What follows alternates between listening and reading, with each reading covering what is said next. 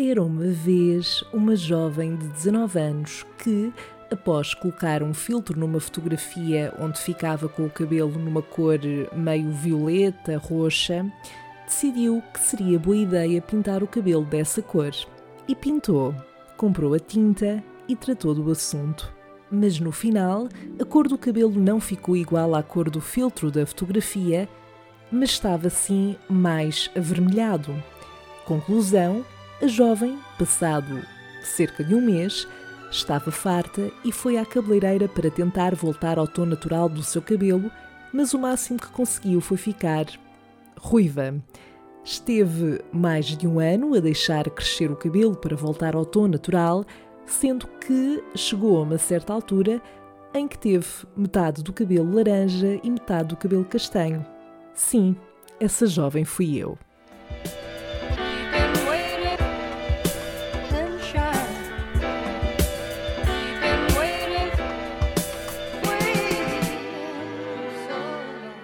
Allô, chérie. Comment ça va? Très bien. Uh, je suis très bien. Uh, chérie croissant. Uh, je ne sais pas. Desculpa, mas é que eu às vezes tenho necessidade de libertar coisas que estão cá dentro e que não podem ficar presas. Porque a gente não quer isso. A gente quer estar solta, não é? Quer soltar coisas. Enfim, só seja. Não sei se já deu para perceber que a minha cabeça está a meio gás, portanto, eu não prometo muita qualidade neste episódio. Aliás, na verdade, eu nunca prometi isso em nenhum dos episódios, porque há que manter as expectativas não muito altas, mas eu prometo tentar. Isto não é tipo um livro do Pedro Chagas Freitas? Prometo falhar ou uma coisa do género? By the way, o que é, feito do Pedro Chagas Freitas? Está tudo bem com ele? Não sei, nunca mais ouvi falar dele, nunca mais soube assim de nenhum lançamento de um grande livro como este. Um, pronto, fica aqui a pergunta no ar, caso saibas. Antes de avançar para aquilo que te venho contar hoje, quero só desabafar aqui uma coisita com a qual, uh, na verdade, eu sofro todos os anos e que é o facto de uh, o feed do meu Instagram estar rodeado de pessoas que já iniciaram a época balnear. E, portanto, é stories na praia, é fotos no feed uh, na praia, na piscina. Bom, a verdade é que, na altura em que este episódio sair, eu já terei ido uma vez à piscina, portanto não quero estar a ser falsa nem hipócrita, mas o certo é que isto acontece-me todos os anos, que é uh, eu iniciar sempre a época balnear, não é? Mais tarde do que a maior parte da população portuguesa. Ou seja, eu uh, já fico pouco bronzeada, mesmo que faça praia durante dois meses seguidos ou mais. Então, quando efetivamente começo a ir à praia com as pessoas, um, elas, por norma, já estão super bronzeadas e eu continuo a parecer que saí de uma banheira de tinta branca. A verdade é que eu já lido melhor com isso. Pronto, é, é o que é, não é? Mas, uh, sobretudo quando era adolescente, tinha um bocado um complexo com o facto de ter muita dificuldade em ficar bronzeada. Aliás, não é que eu não fique de todo, uh, mas no máximo fica ali com um tonzinho dourado. Uh, aliás, Eu, nem, eu, nem, eu provavelmente já referi isto aqui, tipo, na primeira temporada ou assim, num dos episódios que gravei no verão, mas eu tenho um truque uh, para provar que estou bronzeada, que é o seguinte. Ao contrário de algumas raparigas que, que baixam as alças do biquíni ou do fato bem para não ficarem com marca, o que eu acho que faz todo o sentido e é bastante inteligente, um, eu deixo propositadamente as alças para cima para ficar com essa marca, porque para mim isso é uma forma de provar às pessoas e também para eu própria distinguir quando estou bronzeada ou não. Um, ou seja, ok, eu sou branca, mas está aqui a prova de que fico bronzeada, ou seja, de que o sol tem algum efeito na minha pele, a nível de tom, de cor, não é? Bom, mas entre ficar eh, pouco bronzeada e ficar constantemente com escaldões, prefiro estar pouco bronzeada, mas estar clean no que toca a escaldões. Mas isto para dizer também que a miúda, a miúda adolescente, eu nunca cheguei a fazer aquela estupidez de me barrar em óleo Johnson para atrair o bronze uh, e não pôr sequer protetor. Uh, é verdade que tive os meus complexos, tive as minhas decisões mais estúpidas, uh, como boa adolescente que fui, mas nunca cheguei a fazer isso. O que, eu, o que eu fiz no limite foi comprar aqueles bronzeadores e protetores que diziam que era mesmo para o bronze. Um, e de facto tinha alguma esperança que aquilo fizesse algum efeito, mas não fazia, nunca fez. Portanto, eu não tive outro remédio que não aceitar o facto de não bronzear muito. E pronto, vou à praia na mesma e à piscina. Assim sendo, uh, e depois deste monólogo sobre o meu não bronze, que não interessa a ninguém, na verdade, vamos então prosseguir para a história que te venho hoje contar. A verdade é que não é bem uma história, é mais uma experiência muito à Sandra Faria, e portanto vamos começar aqui por um pouco de contexto, que eu acho que é importante. Eu só aprendi a nadar relativamente tarde, uh, se é que se pode dizer tarde ou cedo, mas eu acho que a maior parte das pessoas aprendem quando são crianças, um, e eu só aprendi com os meus 11 ou 12 anos, arrisco-me a dizer com 13. E porquê? Bom, eu sempre fui uma criança que adorou estar no mar. Eu adoro, desde sempre, estar no mar. Sou aquela pessoa no grupo que, que vai à praia ou à piscina que passa a maior parte do tempo uh, dentro da água. Mas eu não sei porquê a verdade é que eu tinha muito medo, uh, sobretudo em miúda, de estar em zonas fora de pé e uh, também de ondas muito grandes, isto no caso da praia. A verdade é que continuo a não adorar ondas muito grandes, mas já consigo lidar. Aliás, uma coisa que me chateia imenso é quando vou à praia e está aquele mar que está constantemente com ondas atrás umas das outras, super grandes, e eu mergulho numa onda e depois, quando já estou a, a sair, não é? A vir ao de cima, quero respirar e não consigo porque já tenho que estar a mergulhar na próxima onda. A pessoa quase que fica sem, sem respirar. Mas, como estava a dizer, embora continue a não adorar ondas muito grandes, a verdade é que já lido, mas era muito chato porque, para alguém que sempre gostou de estar no mar, eh, eu em criança acabava por não aproveitar muito porque estava sempre à beirinha e depois eu fingia que estava a nadar, mas tinha sempre as mãos na areia. Um, e depois brincava, obviamente, às sereias e tal, mas eu era uma sereia de merda, porque eu devia parecer mais um peixe que já só nadava com uma barbatana e que estava a dar à costa depois de alguém ter tentado pescar. Pronto, era assim uma coisa um bocado estranha de se ver, diria eu. A verdade também é que, sendo criança, uh, primeiro eu estava-me um bocado a cagar se as pessoas estavam a julgar ou não. E depois acho que se aceita mais, não é? Que as crianças uh, façam as brincadeiras que querem fazer onde quer que façam. Mas, uh, tendo este contexto em conta, chegou ali uma altura em que eu decidi, uh, juntamente com os meus pais, inscrever-me na natação. Mas a verdade é que eu nunca quis fazer natação a sério. Eu não quis ir para a natação porque aí adorava fazer natação e até eventualmente evoluir e ir para competições. Uh, não, eu só queria aprender a nadar e a flutuar. Ou seja, no fundo, eu só queria conseguir ir à praia e à piscina sem me afogar, sem correr esse risco. Como eu não sabia nadar de todo, eu comecei por ir para a piscina dos putos.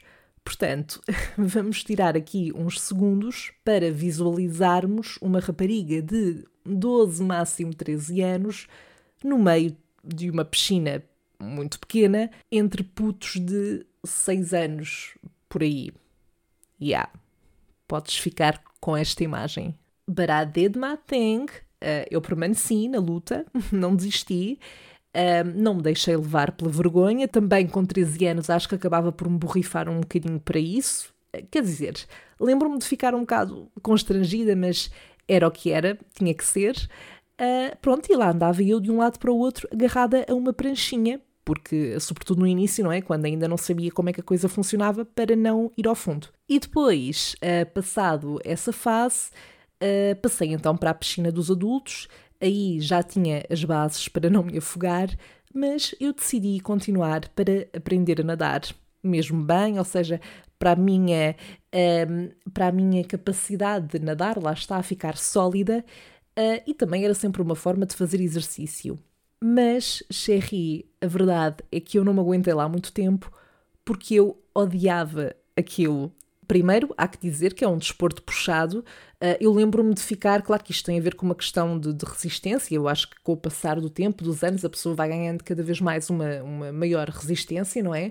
Mas era muito cansativo. Eu lembro-me que ficava, uh, das piscinas que fazia, ficava tipo quase sem folgo.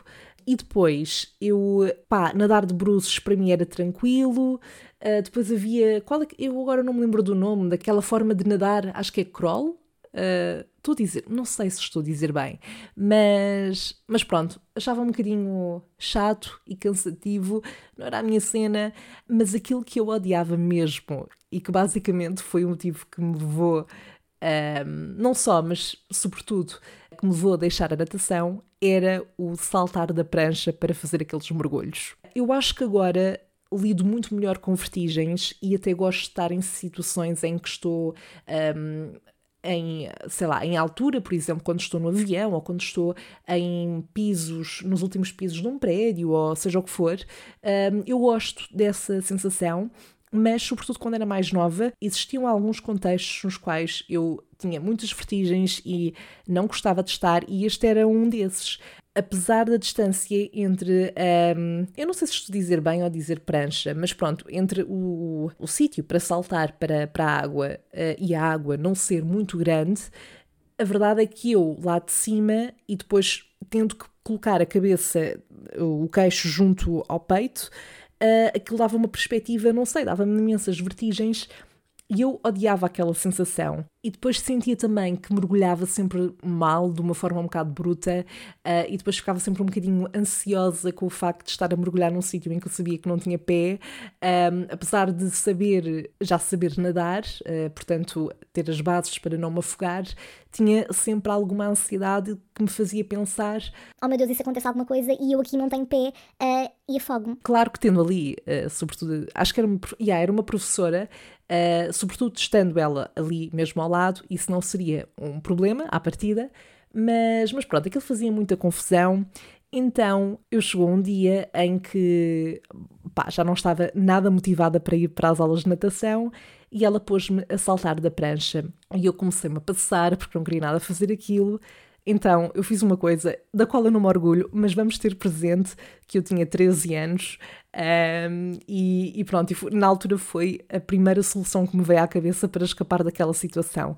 Então eu mandei uma ganda peta a dizer que, que me estava a sentir super mal, super mal disposta, que me estava a doer a barriga, que precisava de parar.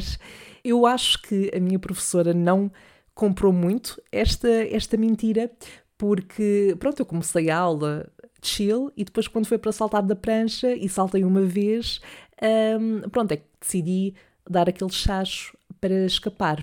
Eventualmente, pronto, lá me fui embora, não, não fiz o resto da aula, acho que também não faltava muito, pronto, mas também foi a última aula que eu fui, porque lá está, eu já só continuava para aperfeiçoar, no fundo, o, o, o meu nadar.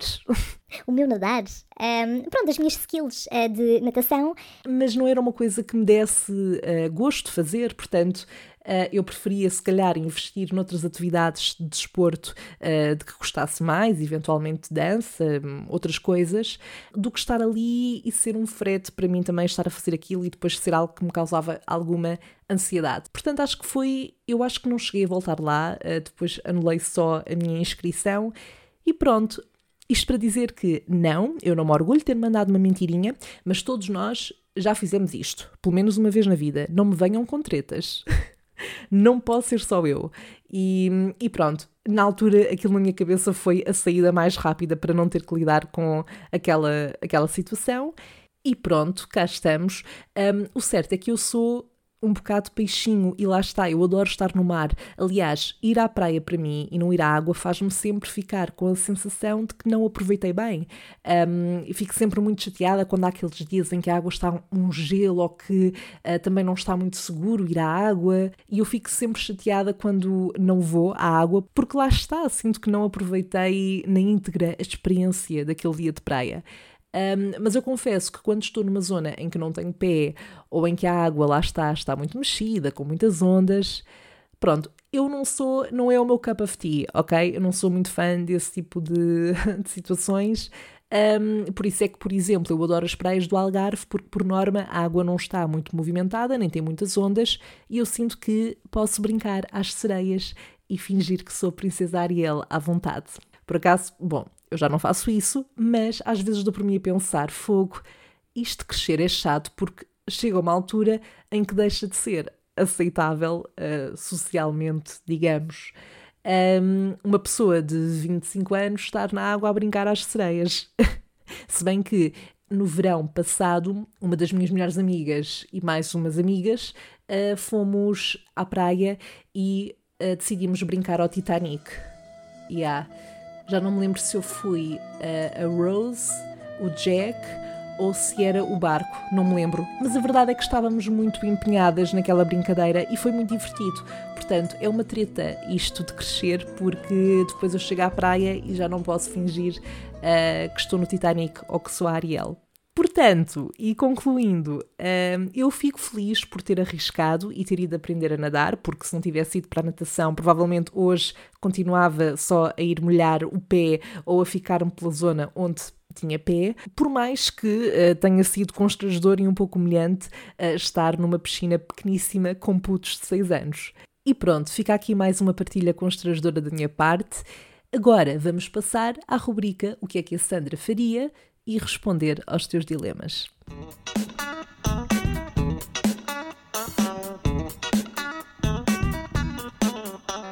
Para este episódio, selecionei dois dilemas que me enviaram ao longo da semana.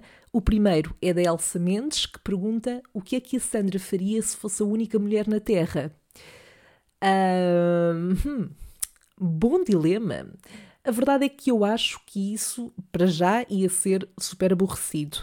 Um, além disso, significaria também que eu teria que enfrentar sozinha algumas das lutas que hoje em dia as mulheres ainda têm de levar, não é? De, de, de enfrentar, e isso dificultaria o processo. Um, mas eu provavelmente juntaria os homens que quisessem contribuir para essas lutas de forma a ter sempre um backup, um apoio.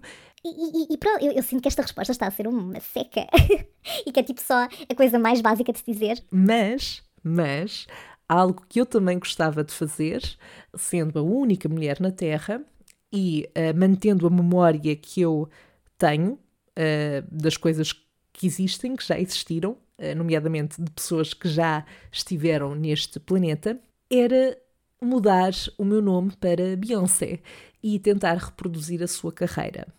Isto porquê? Porque é que eu me lembrei desta ideia. Eu não sei se já viste um filme que basicamente conta a história de um músico que é fã dos Beatles um, e há um dia em que ele acorda e a banda já não existe, embora ele tenha a memória de todas as músicas e da carreira da banda que a banda teve. E portanto, o que é que ele faz? Ele lança essas músicas como se fosse da sua autoria. Eu acho que é esta a história, eu já vi há algum tempo o filme, mas se quiseres ver, chama-se Yesterday e, portanto, tendo por base este, este plot, este exemplo, eu acho que faria isso, mas em relação à Beyoncé. Uh, isto a contar que soubesse cantar, claro, porque pelo menos nesta vida não está famoso para esse, nesse campo. Mas sendo este um dilema, uh, pronto, eu posso imaginar e, e responder o que eu quiser. Portanto, vamos ficar com esta resposta. Bom, prosseguindo então para o próximo dilema, que foi enviado pelo Miguel Carvalho, um, o Miguel pergunta o que é que a Sandra faria se tivesse que mudar o nome do podcast. É uma questão engraçada porque eu acho que, de forma geral, quando algo, seja um conteúdo, um produto, seja o que for, uh, já tem um determinado nome, uma designação há algum tempo, é difícil desassociá-lo desse nome e tentar imaginar ou dar-lhe outro nome. Um, sei lá, para mim é estranho se eu agora deixasse de me chamar Sandra, parece quase que a minha identidade mudava um bocadinho. Uh, mas eu acho que acabaria por optar por um sinónimo uh, que traduzisse aquilo que o podcast representa e hum, não sei, sei lá, podia ser Deus me livre. sei lá, imagina, Deus me livre, um podcast de Sandra Faria. Até acho que é catchy, não é? Quem é que nunca usou esta expressão? Deus me livre. Por acaso, no outro dia, em conversa com uma amiga minha, ela disse uma expressão da qual eu fiquei absolutamente fã e acho que vou mesmo adotar para o resto da minha vida, uh, em determinados contextos, que é Deus me livre, mas quem me dera. quem nunca? Quem é que nunca se identificou com esta, com esta frase, com este uh, ditado? Mas bom, eu acho que me vou ficar por esta resposta, que espero que tenha sido satisfatória, Mas já agora diz-me quais é que seriam as tuas sugestões, uh, ou seja, tendo em conta aquilo que o Salve Seja é, tendo em conta o cariz dos episódios, uh, qual é que poderia ser o nome alternativo para este podcast? Eu vou ficar à espera das vossas ideias, uh, já sabem, podem enviar através dos comentários das redes sociais e também por lá podes enviar outros dilemas aos quais queiras que responda nos próximos episódios. Basta procurares por Salve Seja Podcast no Instagram e Facebook. E é isto, Sherry. Conto contigo desse lado no próximo episódio. Até lá, vamos falando também pelas redes sociais. E eu fico à tua espera para a nossa próxima conversa de café. Bye!